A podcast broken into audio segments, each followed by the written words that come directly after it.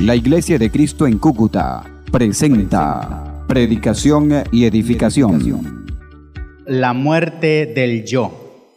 La muerte del yo. Oremos, hermanos. Amado Padre, gracias te damos, Señor.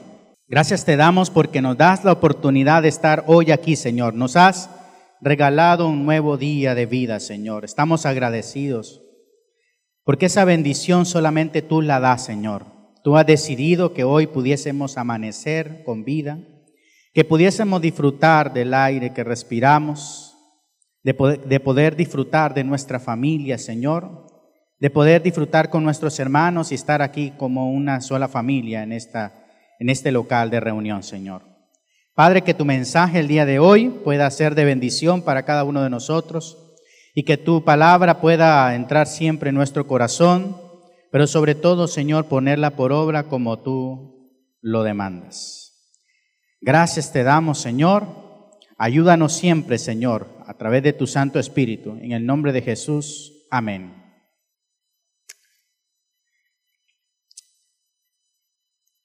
Hay un pasaje muy interesante que me gustaría que me acompañaran eh, en Lucas capítulo 24, el Evangelio de Lucas capítulo 24, versículo 33 eh, en adelante, y narra básicamente el suceso o lo que sucedió en, eh, después que Jesús fue sepultado y que Jesús resucitó. ¿Se acuerdan? Jesús resucitó al tercer día y entonces uh, hubo muchas apariciones de Jesús ante los apóstoles, ¿se acuerdan? Ante las mujeres, ante varios apóstoles y estas apariciones eh, eh, sucedieron básicamente durante 40 días.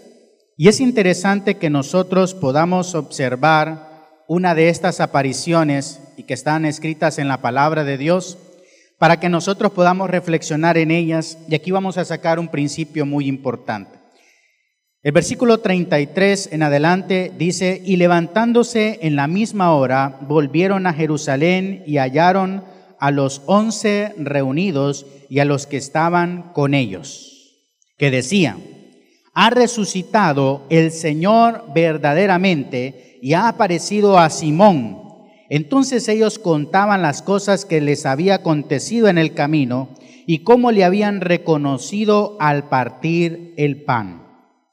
Mientras ellos aún hablaban de estas cosas, miren, mientras ellos estaban hablando ahí de estas cosas, Jesús se puso en medio de ellos y les dijo, ¿qué les dijo? Paz a vosotros. Entonces ellos espantados y atemorizados pensaban que veían espíritu. Pero él les dijo, ¿por qué estáis turbados y vienen a vuestro corazón estos pensamientos? Mirad mis manos y mis pies que yo mismo soy. Palpad y ved, porque un espíritu no tiene carne ni huesos, como veis que yo, que yo qué? Tengo. Versículo 40. Y diciendo esto, le mostró las manos y los pies, y como todavía ellos de gozo no lo creían y estaban maravillados, y les dijo, ¿tenéis algo que comer aquí? Entonces le dieron un par de un le dieron parte de un pez asado y un panal de miel. Y él tomó y comió delante de ellos. Y él les dijo, estas son las palabras que os hablé estando aún con vosotros, que era necesario que se cumpliese todo lo escrito de mí en la ley de Moisés, en los profetas y en los salmos. ¿No cree que esto es algo eh, interesante y a la vez es algo increíble? Jesús había muerto. Todo el mundo, ¿verdad?, estaba atemorizado, porque eh, muchos de los discípulos pensaban que iban a ser perseguidos por estar, eh, por ser seguidores de aquel que habían crucificado en la cruz. ¿Se acuerdan? Y entonces muchos estaban en sus casas y ese primer día de la semana, ese domingo, ¿verdad? Fueron a la tumba las mujeres y luego Pedro y vieron que Jesús había, eh, no estaba en la tumba. Y luego se le apareció un ángel a las mujeres y le dice, ¿a quién buscan ustedes? Al Jesús que, eh, que habéis, que han sepultado aquí, Él ha resucitado. ¿Por qué lo buscan entre los muertos? Él ha resucitado. Y ellos estaban en este momento en sus casas. Y entonces Jesús de repente entró a la casa, ¿verdad? Todo estaba cerrado, todo estaba de alguna manera sellado. ¿Cómo iba a entrar de repente? Y de repente le dice, se aparece frente a ellos y le dice, paz a vosotros. ¿Qué haría usted en ese caso? Imagínese, una persona que había muerto y ahora verla ahí enfrente suyo y le dice, paz a vosotros. Pues obviamente usted se llena de miedo, de temor, a la vez de un gozo, pero lleno de miedo también y y ellos creían que veían un espíritu. Ellos creían que veían un espíritu. Ellos creían que veían un espíritu. Y lo interesante es que Jesús viene y le dice, mire, Jesús sabía lo que estaban pensando y dice, tranquilos, miran mis manos. ¿Qué habían en las manos de Jesús? Las marcas de los clavos en la cruz. Miren mis pies, no los míos, ¿verdad? Miren mis pies, dice Jesús, los de Jesús, ¿verdad? ¿Qué había en los pies de Jesús? Las marcas de la cruz. Miren, yo no soy espíritu. Y para probarlos, para probarlo ustedes, tráiganme un pescadito, ¿verdad? Tráiganme, a ver, algo de comer. Algo de comer. Ya hasta me dio hambre.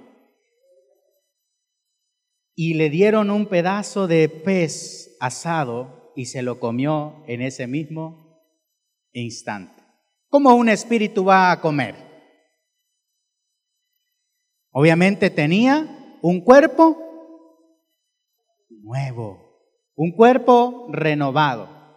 Pero ese cuerpo, hermanos, estaban las llagas, las señales, las heridas de la cruz. Y este es el principio que yo quiero sacar para el mensaje de hoy, hermanos. Cuando usted estaba en el mundo, cuando yo estaba en el mundo, estábamos muertos en nuestros delitos y pecados, dice el apóstol Pablo en Efesios 2.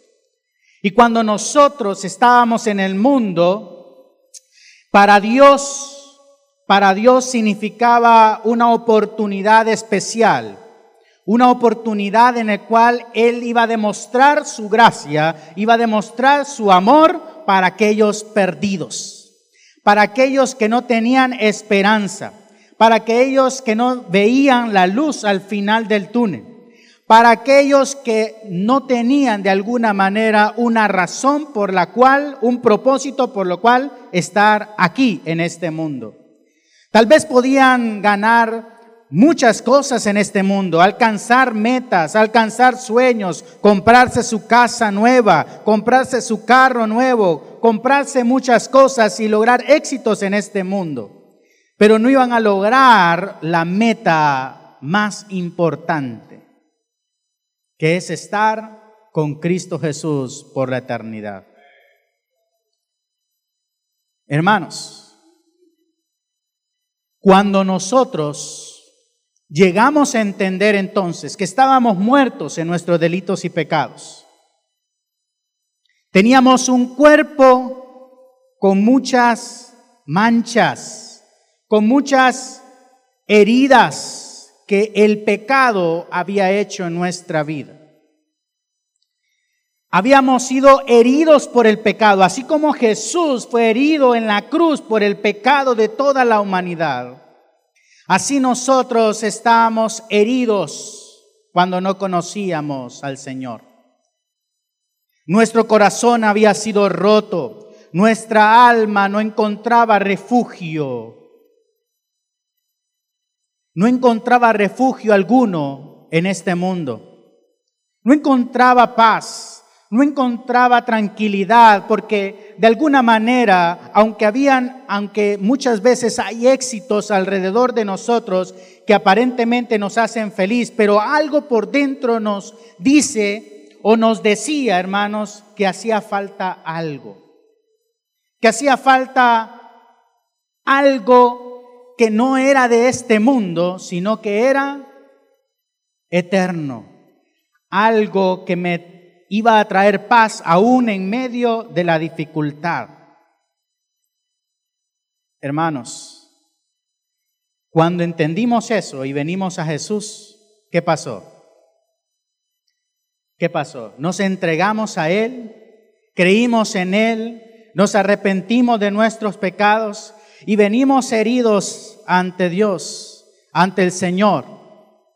Venimos cargados y fatigados latigados por el pecado y venimos ante el Señor. ¿Y qué dijimos? ¿Y qué dijimos? Dijimos lo siguiente. Dijimos lo siguiente. Ya no vivo yo, sino que Cristo vive en mí. Ya no vivo yo, sino que Cristo vive en mí. ¿Cuántos dijeron eso cuando vinieron al Señor? ¿Cuántos, ¿Cuántos dijeron eso cuando vinieron al Señor? Cuando llegaron a las aguas del bautismo y decidieron seguir a Cristo. Y dijeron, ya no vivo yo, sino que Cristo vivirá en mí. Allí es cuando matamos el yo, porque ya el yo ya no vive, sino que ahora Cristo va a vivir en mí y lo que yo voy a hacer ahora en el cuerpo, en, las, en la carne, en este mundo, va a ser conforme a aquel que vive en mí. Ya no vivo yo, sino aquel que venció en la cruz es el que vive en mí, en usted. Amén. Amén. Es importante recordar eso, hermanos. Es importante que nosotros tengamos en cuenta eso, hermanos. Es importante que nunca se nos olvide eso. Romanos 6.4, Romanos 6.4, voy a estar leyendo la nueva versión internacional. Y dice Romanos 6:4 de la siguiente manera, por tanto, mediante el bautismo fuimos que sepultados con él en su muerte a fin de que así como Cristo resucitó por el poder del Padre, también nosotros llevemos una qué? Una vida nueva. Una vida nueva no como la que teníamos antes, sino que una vida transformada, una vida en Jesús, conforme a los preceptos y mandamientos que el Señor me ha mandado que yo haga. Y entonces cuando fuimos sepultados en el bautismo, juntamente con Él, venimos a una nueva vida. Y aquellos que todavía no han entregado su vida al Señor, aquellos que todavía no han ido a las aguas del bautismo, no han confesado con su boca que Jesús es el Señor, todavía no han sido sepultados con Cristo Jesús para esa nueva vida. Y esa es la invitación del día de hoy, para que usted reflexione en su vida. ¿Quiere vivir en el pecado toda su vida? ¿O quiere ser sepultado con Cristo Jesús para que ese yo que usted tiene ya no sea usted, sino que Cristo viviendo en usted? Eso es lo importante. Y Romanos 6:6, ahí abajito nos dice, sabemos que nuestra vieja naturaleza o nuestro viejo hombre fue crucificada, dice, nuestra vieja naturaleza fue crucificada con él para que nuestro cuerpo pecaminoso perdiera que su poder, de modo que ya no siguiéramos siendo esclavos del pecado hermano. Este cuerpo pecaminoso tenía que morir para que ya no anduviésemos sirviendo al pecado, sino que ahora servimos a aquel que entregó su vida por mí. Aquel que entregó su vida por mí. Hermanos, pero es importante mencionar que nosotros, aunque hayamos muerto al pecado, hayamos muerto al pecado, traemos esas heridas del pecado. Yo aquí me presento ante ustedes y les digo, soy renovado, tengo una nueva vida en Cristo, pero tengo las llagas. Miren mis llagas, miren lo que hizo el pecado por mí. Porque muchas veces, y mejor dicho, siempre, vamos a ir arrastrando nuestro pasado. O por lo menos queda la señal, la cicatriz. Nos persigue eso, hermanos, y nos persigue para recordar lo que Jesús hizo por nosotros. Pero Él quiere sanar esas heridas. Pero ¿sabe qué? Muchas veces esas heridas, esas señales todavía están en nosotros y queremos andar en esas, en esas heridas que nos hicieron daño en el pasado, pero todavía queremos andar en ellas. Todavía queremos sacar el cuerpo que fue sepultado y volvernos a revestir de él, sabiendo que eso nos llevó a separarnos de Dios. Queremos otra vez sacarlo de la tumba, a ese viejo hombre, y volverlo a poner en nosotros y andar todavía en nuestra vida nueva con nuestro viejo cuerpo, con nuestra naturaleza pecaminosa, con aquello que nos hizo daño, con aquello que nos rescató el Señor. Muchas veces queremos andar nuevamente con ese antiguo yo. Y dejamos a un lado a Cristo Jesús en nuestra vida. Y eso es una batalla que muchas veces nosotros tenemos. Gálatas 5, 19 al 21 nos dice, le dice Pablo a los cristianos en Galacia, le dice, miren, miren, observe bien las obras de la naturaleza pecaminosa, se conocen muy bien, dice Pablo. Inmoralidad sexual, impureza y libertinaje, idolatría y brujería, odio, discordia, celos, arrebatos de ira rivalidades, disensiones, sectarismos. El 21 dice envidias, borracheras, orgías y otras cosas parecidas. Les advierto ahora, le dice, le dice Pablo, les advierto ahora, como antes lo hice, que los que practican tales cosas no heredarán el reino de Dios.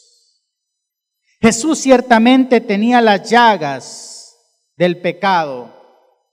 Él murió, Él murió por nuestros pecados, no porque Él había cometido pecado, sino que Él murió por nuestros pecados y llevaba la señal del pecado. Pero le llevaba, llevaba la señal del pecado para que vieran lo que Él había sufrido. ¿Sí? Pero muchas veces nosotros, aunque andamos en vida nueva, andamos arrastrando nuestra vida del pasado y queremos todavía herirnos aún más, porque queremos andar en esa vida de pecado. Queremos de nuevo volver a esa vida de pecado, a esa vida de esclavitud.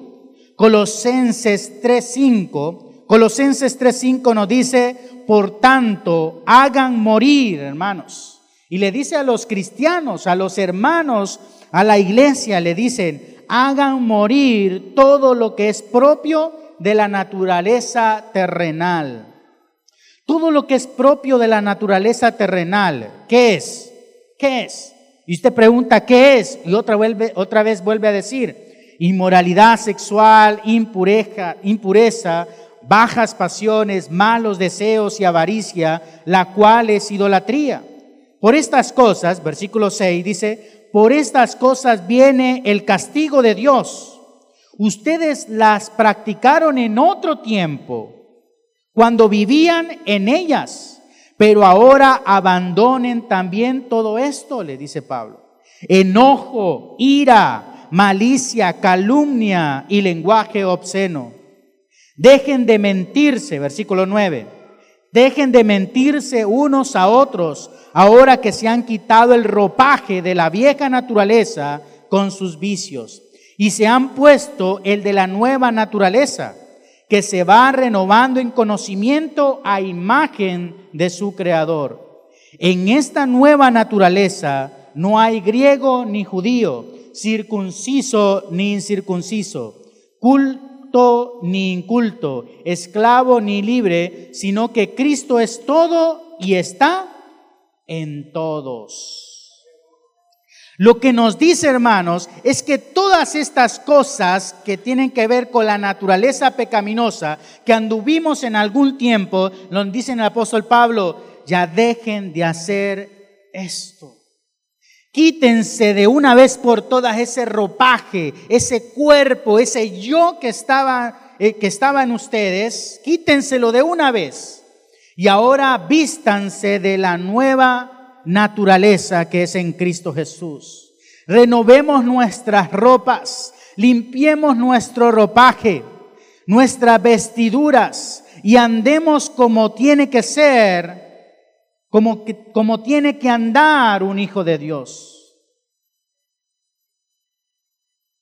¿Cómo tiene que andar un hijo de Dios? De acuerdo a Cristo Jesús. Es nuestro ejemplo. Hermanos, esa guerra tenemos que vencerla, tenemos que ganarla.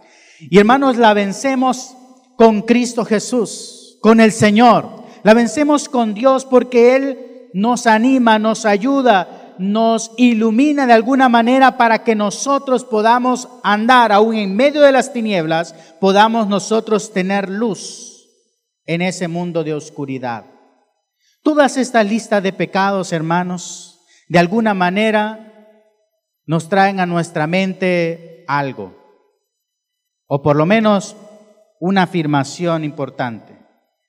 Yo anduve en alguna de ellas. Y aquí no es que la ira, ¿verdad? Es más grande que la avaricia o que la avaricia es más grande que la idolatría. Todo, hermano, es pecado. Y eso nos aparta del Señor. Queremos andar con nuestra con nuestro viejo ropaje? ¿Queremos todavía andar con esas vestiduras que teníamos en el pasado? Es como que usted va, ¿verdad? Bien hermoso, como vino hoy aquí a la iglesia, y llega a su casa, ¿verdad? Y se pone la ropa sucia que tenía de hace un mes encima. ¿Quiere andar así en el mundo usted? ¿Quiere andar de esa manera usted en esta vida? Quiere de alguna manera reflejar eso, esa hediondez hacia el mundo, hacia las personas. ¿Quiere ser de esa manera? ¿Qué nos dice el Señor? Aquí tengo ropa nueva. Revístanse de esta nueva, este nuevo ropaje, estas nuevas vestiduras para que nuestro conocimiento sea renovado y nosotros vayamos alcanzando la imagen de Dios, que vayamos nosotros siendo igual como Jesús, que vayamos siguiendo el ejemplo de Jesús y no el ejemplo de las corrientes de este mundo. ¿Hasta cuándo nosotros, hermanos, vamos a estar de esta manera? El Señor nos dice que el pecado nos asedia y nos siempre nos sigue, ¿verdad?, tentando cada vez que nosotros andamos en este mundo. Pero los hijos de Dios se visten de esa de esa vestidura, de ese nuevo ropaje, de ese de esa nueva manera de vivir que es en Cristo Jesús. Ya no andemos en nuestra vieja manera de vivir. Esa la sepultamos en las aguas del bautismo. Dejémoslas ahí. Dejemos ese cuerpo ahí. Dejemos ese yo allí. Porque eso pertenecía a mi vida pasada. Y sí, muchos pecados de nuestra vida pasada nos siguen atormentando hoy. Y nos siguen persiguiendo hoy. Y muchas de las consecuencias de esos pecados todavía nos laceran, nos castigan y todavía están esas marcas en nosotros. Pero descansemos, hermanos. Descansemos en Dios porque Dios ya le dijo, ya te dijo a ti, cuando viniste al Señor, ya te dijo, mira, ya te he perdonado. Ya estoy contigo. No temas. Yo te he perdonado. Yo te he salvado. Y no importa las heridas que tienes, no importa. Yo ya las he sanado. Porque la misericordia de Dios, hermanos, es grande. Dice el Salmo 97, Salmo 97, 10, el Señor ama a los que odian el mal. Él protege la vida de sus fieles. Si me siguen, Salmo 97, 10. El Señor ama, dice, a los que a los que odian el mal. Él protege la vida de sus fieles y los libra de manos de los impíos. La luz se esparce sobre los justos y la alegría sobre los rectos de corazón. Alégrense en el Señor, alégrense en el Señor ustedes los justos y alaben su santo nombre. ¿Cómo es, cómo es nuestra nueva vida en Cristo Jesús? ¿Cómo queremos nosotros, cómo queremos nosotros, verdad, llevar una nueva vida en Cristo Jesús? ¿Cómo podemos ser nosotros diferentes? en nuestra manera de vivir, en nuestra manera de actuar, en nuestra manera de hablar, en nuestra manera de, de tener una relación con las demás personas. Gálatas 2.20 nos dice, Gálatas 2, capítulo 2, versículo 20 nos dice, acérquense a Dios y Él que, si me siguen, Gálatas 2.20, Dice, acérquense a Dios y Él se acercará a ustedes. Pecadores, límpiense las manos. Ustedes los inconstantes, purifiquen su corazón. Sabe que la mayoría de los pecados y todo, y mucho tiene que ver con nuestro corazón, con lo que nosotros tenemos en nuestro corazón. Y el corazón es importante, el corazón en el griego es el, eh, en el griego nos pone una imagen muy, muy bonita, ¿verdad? Que es básicamente el pensamiento genuino desde el fondo de nuestro ser. Es algo que sale de nosotros, desde lo profundo de nuestro ser. Por eso dice el proverbio, cuida tu corazón porque de él mana la vida. O de la abundancia del corazón, dice Jesús, habla la boca. Cuando nosotros, hermanos, empezamos a escudriñar nuestro corazón, ¿quién conoce más nuestro corazón? ¿Quién conoce? Además de Dios, nosotros mismos. Sabemos nuestras debilidades, sabemos nuestros defectos, sabemos por dónde Satanás puede tentarnos, sabemos por dónde cojeamos. Sabemos esas debilidades, hermanos, y muchas veces caemos una y otra vez en ellas. Caemos una vez, otra vez y después otra vez, y nosotros seguimos constantemente queriendo hacer lo bueno, pero muchas veces caemos a esas tentaciones. Pero ¿cuál es la recomendación del Señor? ¿Cuál es la recomendación del Señor? Nos dice, acérquense a Dios. La invitación de hoy es que usted se acerque a Dios. Porque cuando usted se acerca a Dios, Dios se acercará a usted.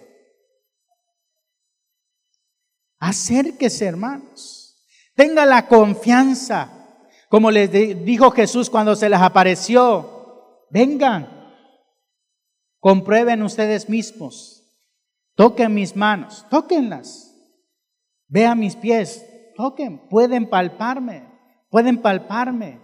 Dios nos está invitando a que vayamos a ver, vayamos a tocar ese cuerpo crucificado, ese mismo cuerpo que fue entregado en sacrificio por nosotros. Pero Él quiere que nosotros miremos esa gracia en Él, que miremos ese poder en Él, que miremos esa, ese amor incalculable que Él demostró en la cruz. Él quiere que vayamos, que platiquemos con Él, que le palpemos, que lo abracemos, que tengamos una relación con Él que comamos con Él. Un pescadito, ¿verdad? Que tengamos el privilegio, hermanos, de poder ser bendecidos por su amor. Cuando nosotros, hermanos, miramos en las escrituras aquellos grandes hombres que se acercaron a Dios, hallaron bendición y gracia de parte de Dios. Hallaron bendición de parte de Dios. Acérquense a Dios y Él se acercará a ustedes. Pero también advierte y dice, pecadores, límpiense las manos, límpiense las manos. Ustedes los inconstantes purifiquen su corazón. Vamos a limpiarnos las manos, hermanos. Vamos a quitar toda esa suciedad de nuestro ser para estar delante de Dios de manera agradable y perfecta delante de Él. Vamos a purificar nuestro corazón a través del perdón, la gracia, hermanos. Acompáñeme a Romanos 3:11, nos dice algo importante. Hagan todo esto. Romanos capítulo 13 Romanos capítulo 13, versículo 11 en adelante. Miren lo que nos dice la palabra de Dios. Hagan todo esto estando conscientes del tiempo en que vivimos. Ya es hora de que despierten del sueño, pues nuestra salvación está ahora más cerca que cuando inicialmente creímos. ¿Cuánto lo creen? Amén. La noche, versículo 12, la noche está muy avanzada y se acerca el día. Por eso dejamos a un lado las obras de la oscuridad y pongámonos la armadura de la luz. Vivamos decentemente como la luz del día, no con orgías y borracheras, ni en inmoralidades sexuales y libertinajes, sino en ni en disensiones y envidias, perdón, Versículo 14. Más bien, otra vez, revístanse ustedes del Señor Jesucristo y no se preocupen por satisfacer los deseos de la naturaleza pecaminosa. ¿Queremos siempre andar en la oscuridad? ¿Verdad que no? ¿Queremos andar en la luz? ¿Queremos andar en nuestra vida pecaminosa? Yo creo que no. Queremos andar haciendo las cosas que le agradan al Señor. Pero hermano, ¿sabe qué? Es una decisión si usted quiere matar su yo y poner a Jesús en su vida. Es una decisión que usted debe de tomar. Es una decisión que usted va a tomar cuando usted va a su trabajo. Y de repente las cosas no salen bien. Y de repente hay muchas personas que le llenan de ira con las palabras que produce. De repente es su decisión cuando usted va a, su familia y de repente su esposa no está de buenas ese día. Y le empieza a decir y le empieza a insultar o le empieza a decir cosas que a ustedes no le agradan y que a ustedes le irritan. ¿Quién conoce más lo que me irrita a mí, mi esposa. Sabe por dónde darme duro, ¿verdad? Sabe dónde darme con la, con la daga, ¿verdad? Y herirme. Pero también sabe cómo consolarme, sabe cómo yo me pongo contento. Pero es su decisión en ese momento. Es su decisión cómo actuar, cómo pensar, cómo decir las cosas. Es su decisión si usted quedarse los domingos en su casa o venir aquí a recibir la bendición de Dios, al escuchar la palabra de Dios y adorar a Dios. Es una decisión que usted debe de tomar, hermanos. Es una decisión que usted toma en el momento preciso cuando se le presenta la oportunidad. Es una decisión que usted toma cuando usted tiene la oportunidad de ayudar y no lo hace. Como dice la palabra de Dios, el que sabe hacer lo bueno y no lo hace, le es pecado. Es una decisión, hermanos, que se nos presenta a diario, pero ¿sabe qué? Muchas personas mueren a cada instante en el mundo sin Dios. Usted mira este, eh, eh, mira este tiempo, ¿no? ¿Cuánto duró más o menos? Un segundo, ¿verdad? Desde un chisquido al otro chisquido. En este momento, en ese segundo, se murieron miles de personas en el mundo. Y muchas de ellas sin Dios. Pero es una decisión, hermanos, que cada uno de nosotros debemos de tomar. Queremos morir con Cristo. Queremos morir revestido de Cristo. Queremos tener ese cuerpo que es para vida, que es para salvación, que es para bendición. Queremos estar así, hermanos, con Cristo revestidos. Es nuestra decisión. Es nuestra decisión. Crucifiquemos a ese yo.